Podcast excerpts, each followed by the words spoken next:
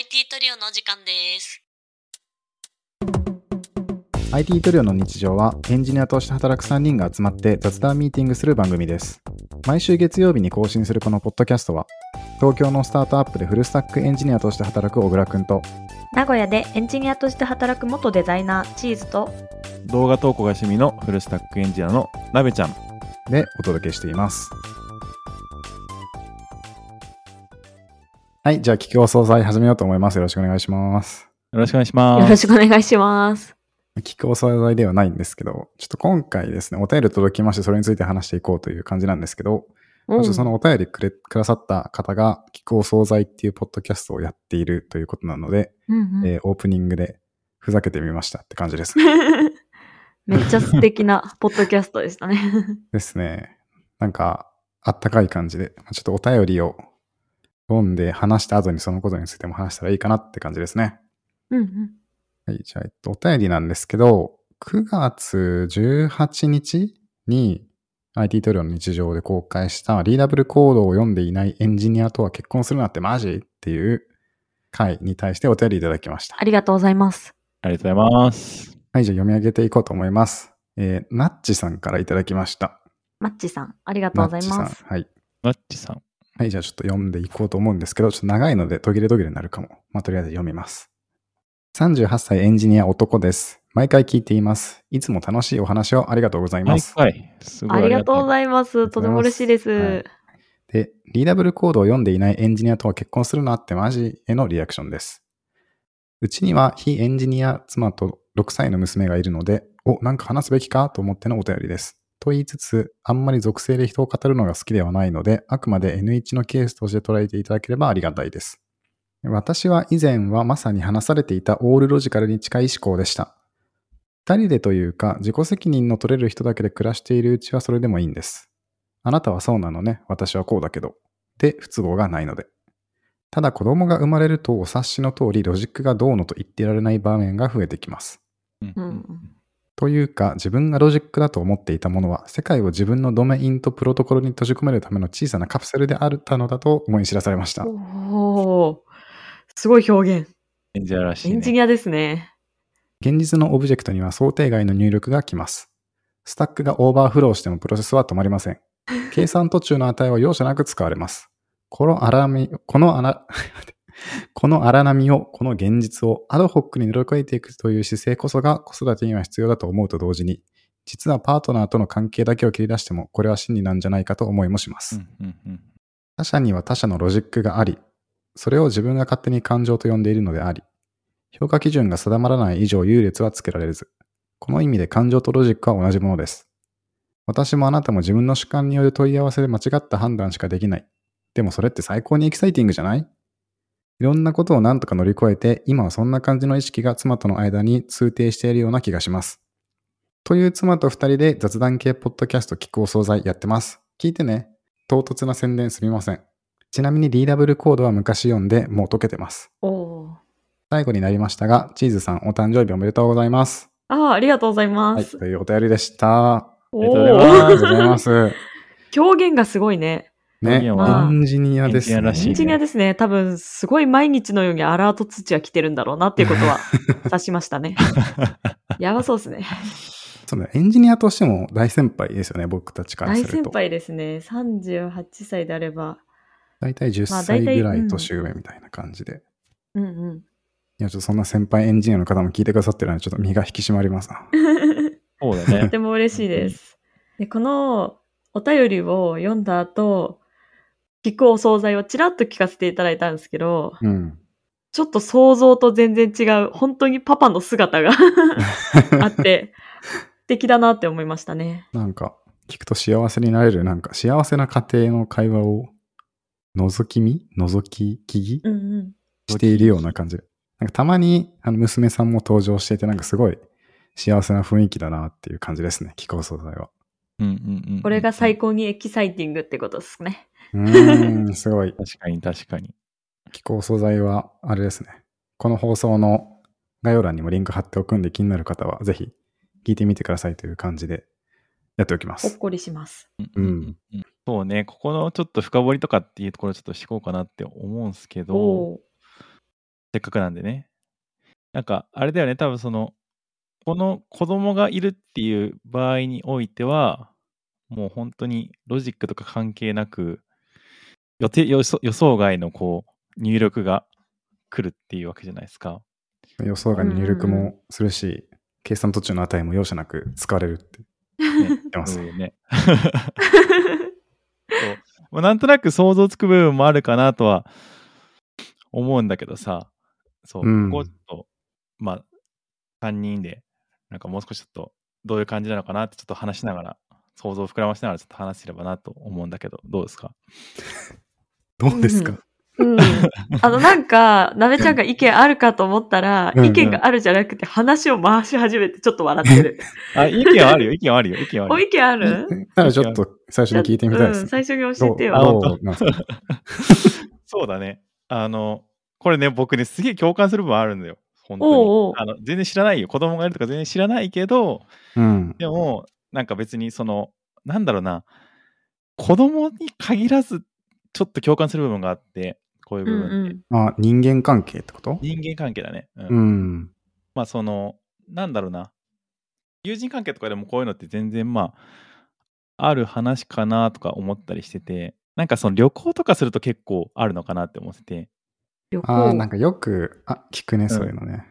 あ聞く？そう。うん。旅行とかするときに、まああの、なんだろうな、まあ、僕は結構海外行くことが多いんで、あの、海外で結構トラブルとかっていうのが結構あるんですけど、その時に、まあちょっとか体験する部分があるかなっていうこことなんですけど、まあ海外だと、もうなんかその、ロジックってさ、いろいろこう、前提知識が僕ひあると思ってて、前提知識のもとにロジックっていうのは成り立つと思ってて、日本だったらこういう常識があるよねとかっていうので、まあこういう、日本だったら普通こういうふうにする、こういうマナーがあるよねっていうのが、まあロジックの根拠になる部分としてあるのかってて、うん海外だと、その文化がやっぱ全然違うから、日本と同じようにしようとしてても、全然こう違うものとしてあの受け止められちゃったりとか、違う行動しないといけないみたいなのが結構あるのかなって思ってて、それを結う構ん。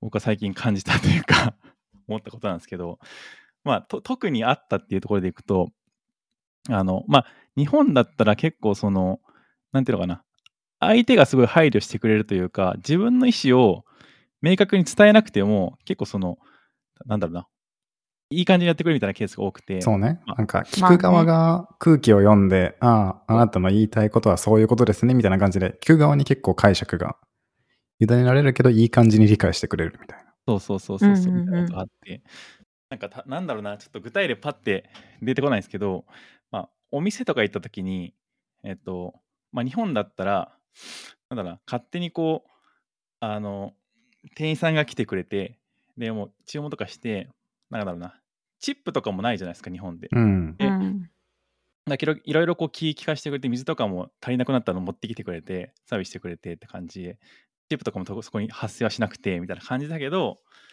あの、海外行くと、その、まあ、そもそもなんか、ずーっと待ってても、注文通りには来てくれなくて、自分から話しかけないといけなくて、うん。で、えっと、なんだろうな、あの、そこら辺とかをやったときに、ま、なんか、向こうからしたらややって、やって当たり前じゃなくて、やってあげたっていう感じ。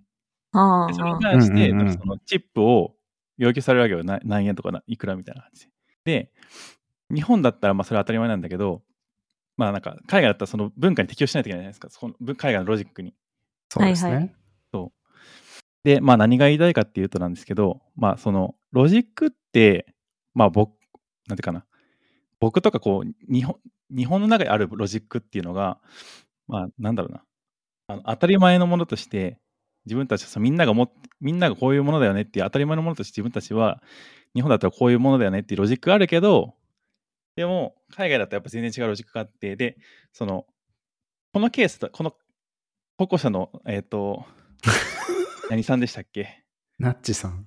ナッチさんか。ナッチさん、ナッチさんの場合は、子供が生まれたことによって、その別のロジックというか、別のこう、なんていうのかな。自分たち二人だけの、あ、私はこうで、あなたはこうで、みたいなロジックで、まあそれ、問題ない、問題なかったけど、子供が生まれた時に、やっぱ子供の中の、まあ、観点というか、子供の中の、まあ、まあ、子供はもう自分の中はもう、とにかく、まず自分が何とかしないといけないといけない。自分がこう子供はもう助けてってこう、自分のこう、ロジック外の部分で、子供のロジックの部分で無理やりこう合わせないといけないみたいな状況が多分発生したと思うんだけど、まあごめんなさい、ちょっとうまくまとまってないですけど、まあその子供、子供が第三者のロジックに合わせないといけないって場面が発生したと思ってて、子供が生まれたことによって、子供のロジックに合わせないといけない。子供に合わせていかないと、生活が、ま、回っていかない、えっと、なんていうのかな。生活が崩壊しちゃうみしちゃうというか、子供がもう危機に瀕しちゃうみたいな状態うん。なのかなと思ってて。で、まあ、僕の場合は海外行った時に、海外の時間をしていかないと、あの、そもそも食べ物とかも注文できないし、うん。えっと、生活もしていけないみたいな状態みたいな感じとしてまあ捉えてて、なんてなんて言うんだろう。まあだからその、第三者のロジックに強制的に合わせないといけないみたいな状態に、まあどうしてもこう、なってしまうみたいなところがあって、で、まあその時ってやっぱりこう、なんだろうな、自分はこうだけどねってやってたら絶対に暮らせないし、やっぱしんどくなっちゃうし、あの、なんだろうな、その自分のロジックにこだわっててもいいんだけど、こだわった瞬間にいろいろ不都合が生じちゃう。まあ、海外のケースだったら自分がもう料理も頼めないし、いろいろこう生活を回せなくなっちゃう。で、このうん3人のケースだったら、まあ、子供がもうどんどんどんどん、まあ、死んじゃ最悪の場合死んじゃったりするかもしれないし、なんならその奥さんに負担がかかりすぎて、離婚の危機になっちゃうかもしれないみたいな状態が発生しちゃうわけじゃないですか。うん。うん。だからまあなんかその強制的にでも合わせていかないと、まあ、回っていかないんだろうな自分の中でこういう常識として思ってることっていうのはなんか全然うまくいかないんだろうなっていうのをごめんなさい すごい強く感じたっていうなんかごめんなさいちょっとうまくまとまってないですけどなるほど。まあ、はいはい、はい。なべちゃんの話しているケース、例えると、Java のコードって書いてあるところに JavaScript 書きに行ったみたいな 感じっぽさを感じたし、まあ、どこをスコープとして捉えるかっていうところはありそうだね。なべちゃんが捉えたのは世界っていうところ。うん、で、えっと、ナッチさんが捉えたのは、この家庭っていうところで、まあ、どのスコープにも他者がいるからこそ、そういう、その、なんだ？もうロジックとか言うと難しいけど、まあ、うん。思いやりとかマナーとか、まあいろいろ組み合わせによって変わるし、すべてロジックでうまくいっていたら、そんなエキタイエキサイティングって生まれないよねって話だよね。わかんないけど。すごい難しいんだけどそうそういうことなんですよ本当に。まあっていうのすごいねちょっと抽象化して思ったなっていう話最近。うん。IT トリオと思うとさ、恋愛感情ってさ、不具合なのか不具合じゃないのかで言うとどっちだと思う？え？どういうこと？どういうこと恋愛看護は不心のさ不具合じゃないでしょ正常じゃない。なんかさ、捉え方もあるかなと思っててさ、うんうん。なんかさ、こういう、そういう、なんだろう。恋愛ってさ、うん。わりかしさ、ロジックでさ、なんだろう、語れないものだと思ってて、私の中ではね。うん。うんなんか、ロジックで言うと、こういう理想があって、こういう男性とお付き合いしたいっていう、そういう異性とお使い、お付き合いしたいよ、みたいなものあったりすると思うけど、実際に惚れる相手とかって、そのロジック通りにいかず、なんか、関係を築く中で惚れたりとかするじゃんね。うん。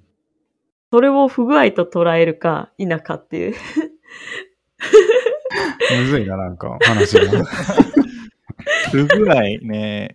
いや全然不具合じゃないと思うけど。不具合じゃないと思う。っていうかさ、それ言ったらさ、あの、なんだろうな、そもそもさ、こう、自分の理想じゃない人、理想じゃないっていうか、その、理想だと思って結婚した人だとしてもさ、うん。じゃあ結婚して生活してみたら全然理想じゃなかったとかさ、うまくいかなかったケースってあるわけじゃん。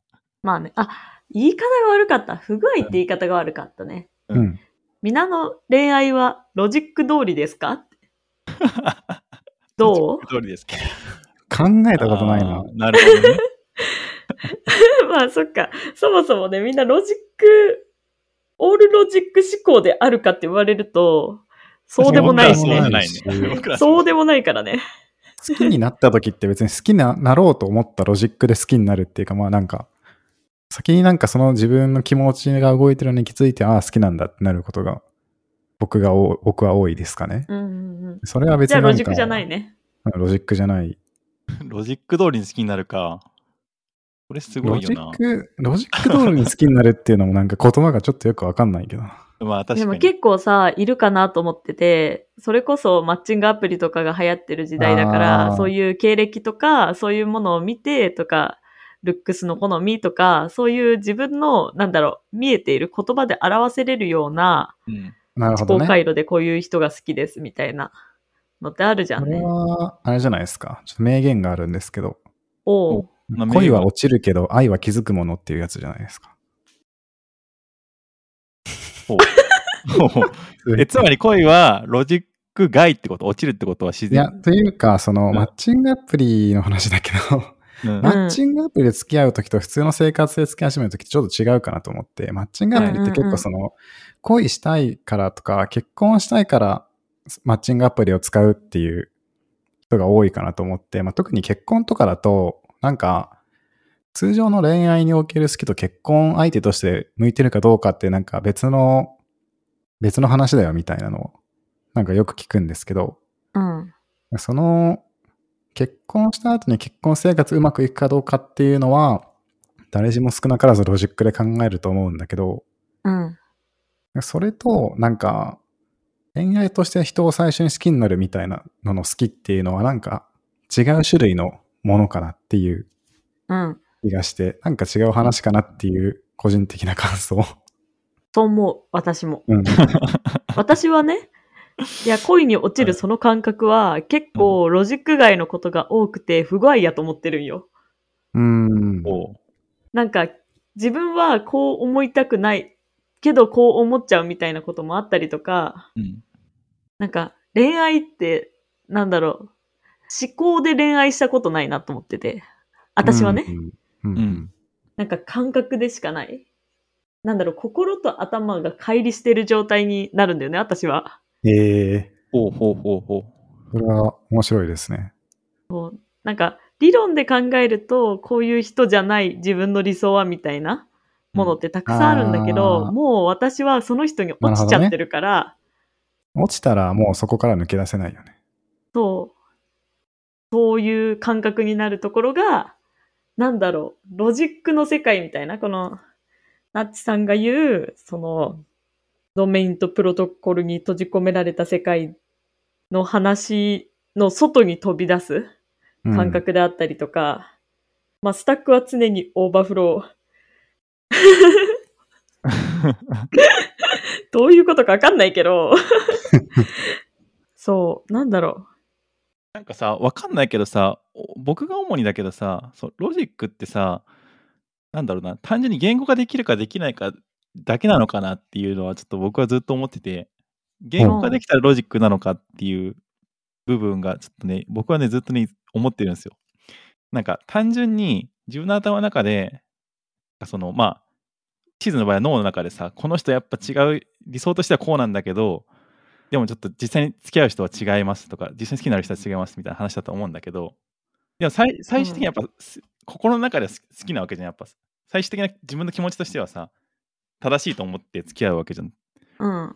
頭の中では違うかなとか思ってるけど、最終的に心の方ではさ、あ正しいと思って付き合うわけじゃないですか。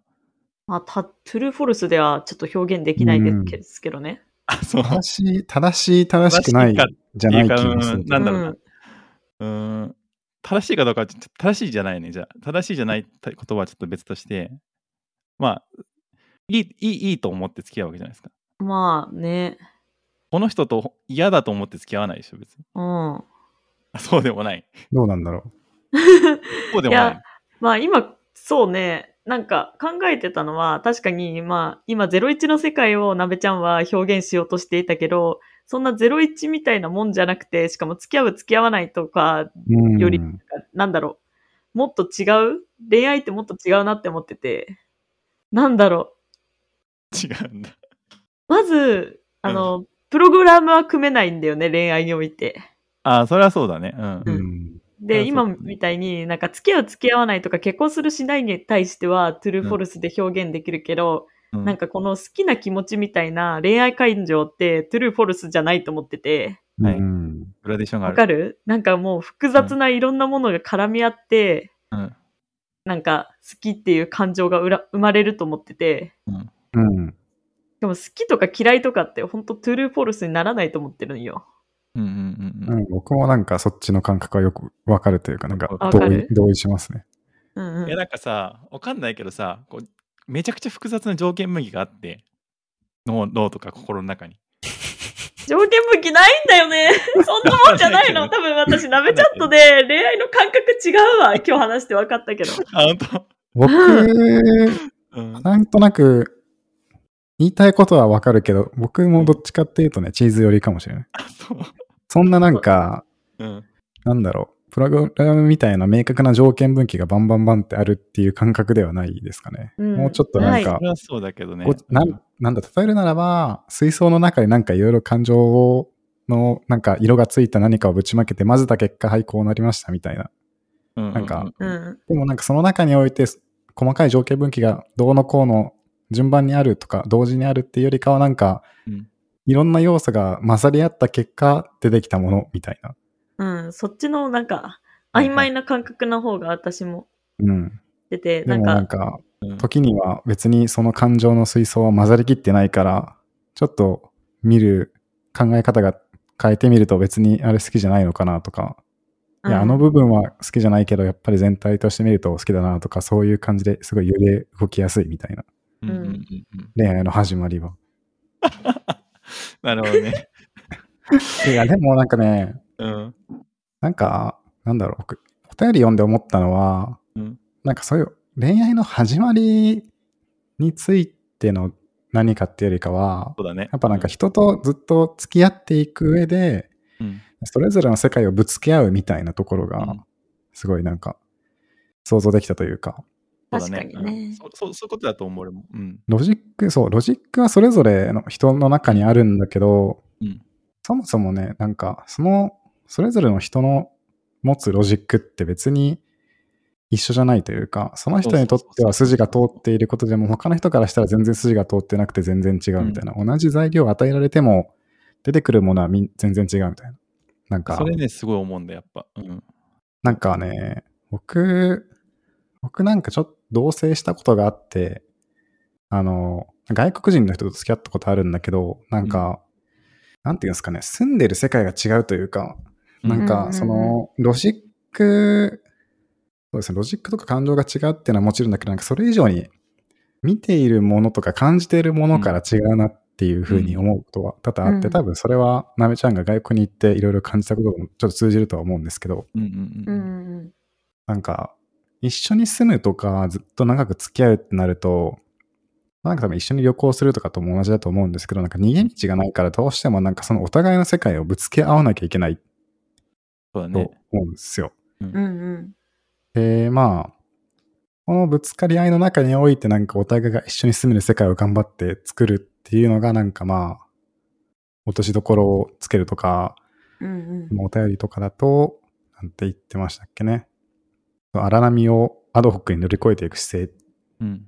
見てたと思うんですけど、そそれぞれの世界がぶつかった時に起こるこの衝突の荒波を切り抜けるっていうイメージを持ってて、子供が生まれたらまあそれもまた一つの世界がそこに生まれるわけで、うん。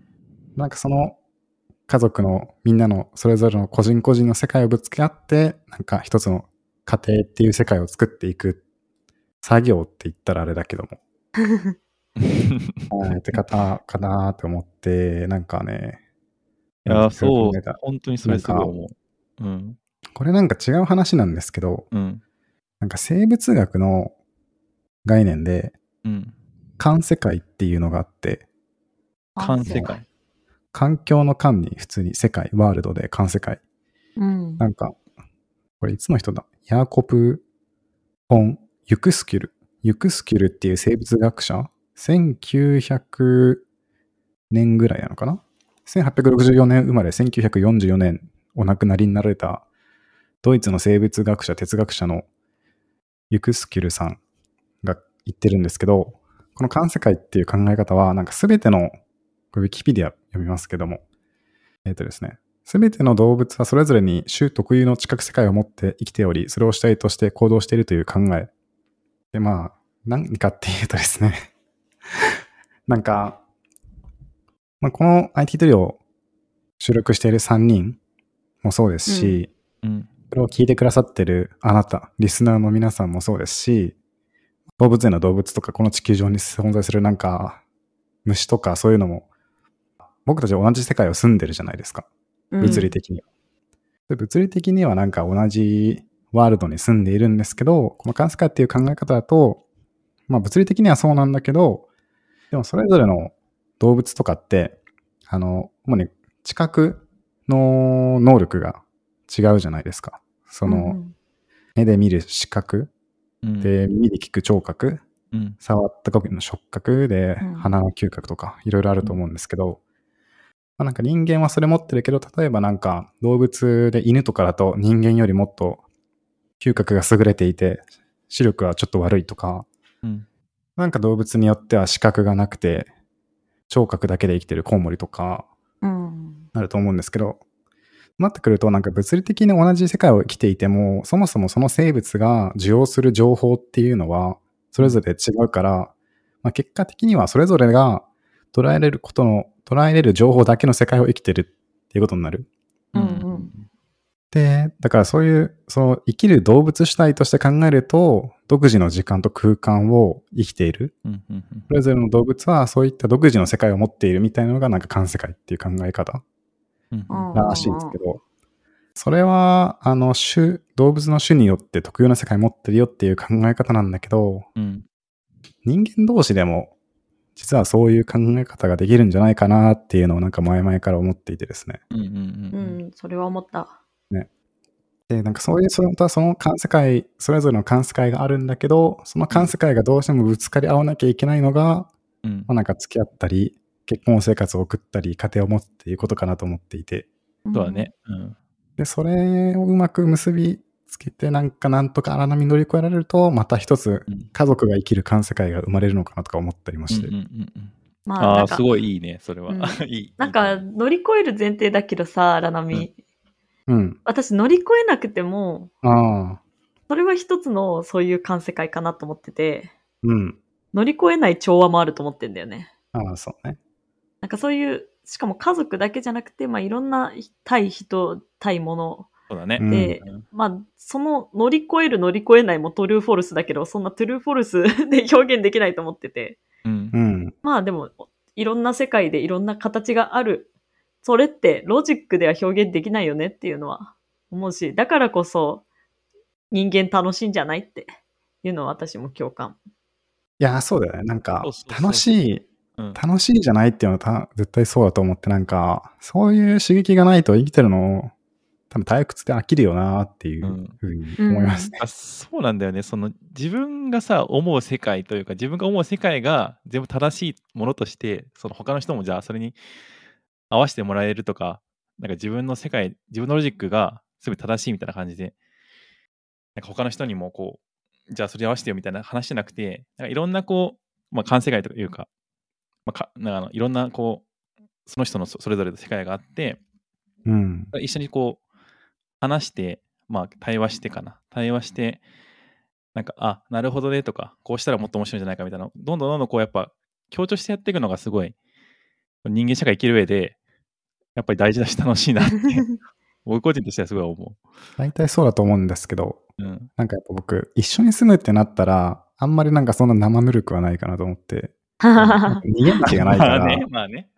なんかどうしても荒波にはなるよなっていうのを、なんか一緒に住むとかってなると、やっぱ逃げ道がないっていう面で、なんかもうちょっと多分、厳しいというか、うんなんというか、激しいものになならざるを得ないんだろうなっていうふうに思いますね。うん。でも俺、それすらも楽しんじゃえばいいと思うんだけどね。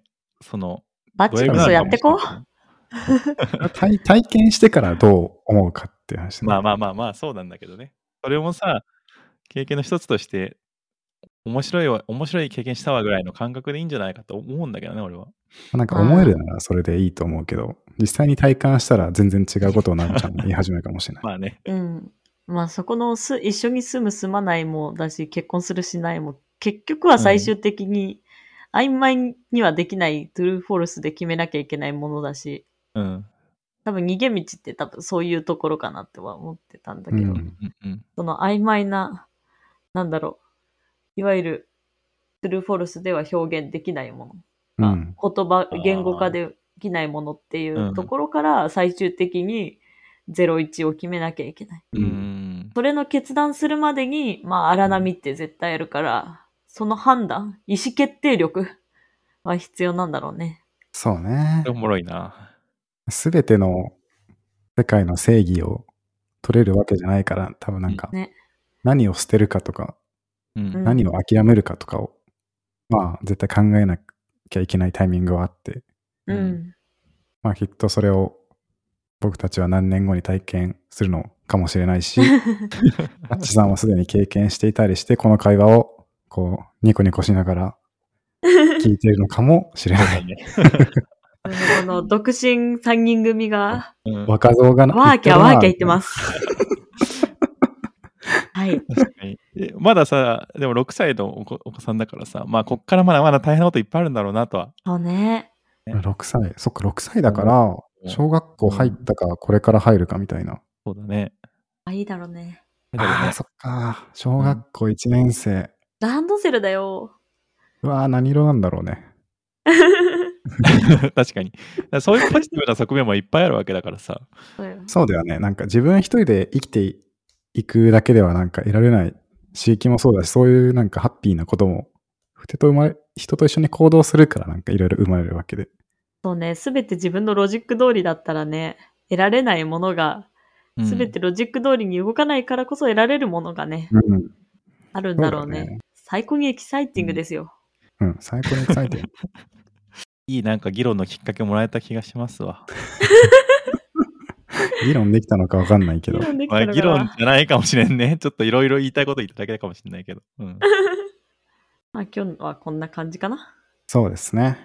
いやー、なっちさんありがとうございました。出ました。ありがとうございました。また、気構候惣菜も聞きますね。すね。お願いします。ありがとうございます。やってください。はい。じゃあ今回これで終わりにします。ありがとうございました。ありがとうございました。IT トリオの日常は番組へのお便りを募集しています。番組の感想や質問など、放送の概要欄にあるリンクから送ってくれると嬉しいです。また、このポッドキャストは毎週月曜日に更新しています。番組のフォローやレビューが励みになるので、ぜひお願いします。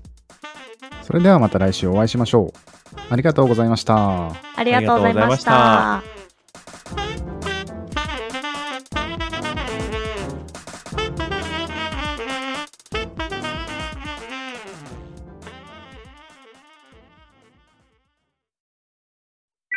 And now, a short commercial break.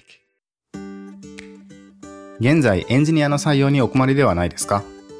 候補者とのマッチ率を高めたい、辞退率を下げたいという課題がある場合、ポッドキャストの活用がおすすめです。音声だからこそ伝えられる深い情報で候補者の興味・関心を高めることができます。株式会社ピトパでは企業の採用広報に役立つポッドキャスト作りをサポートしています。